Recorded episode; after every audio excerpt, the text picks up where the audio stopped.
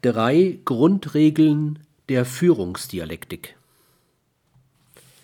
Achten Sie mehr auf den Menschen, den Sie überzeugen wollen, und auf die Sache, von der Sie überzeugen wollen, als auf sich selbst. Postulat der Alterozentrierung. Legen Sie bei der verbalen Interaktion den Akzent auf die Kommunikation. Postulat der einwandfreien Kommunikation.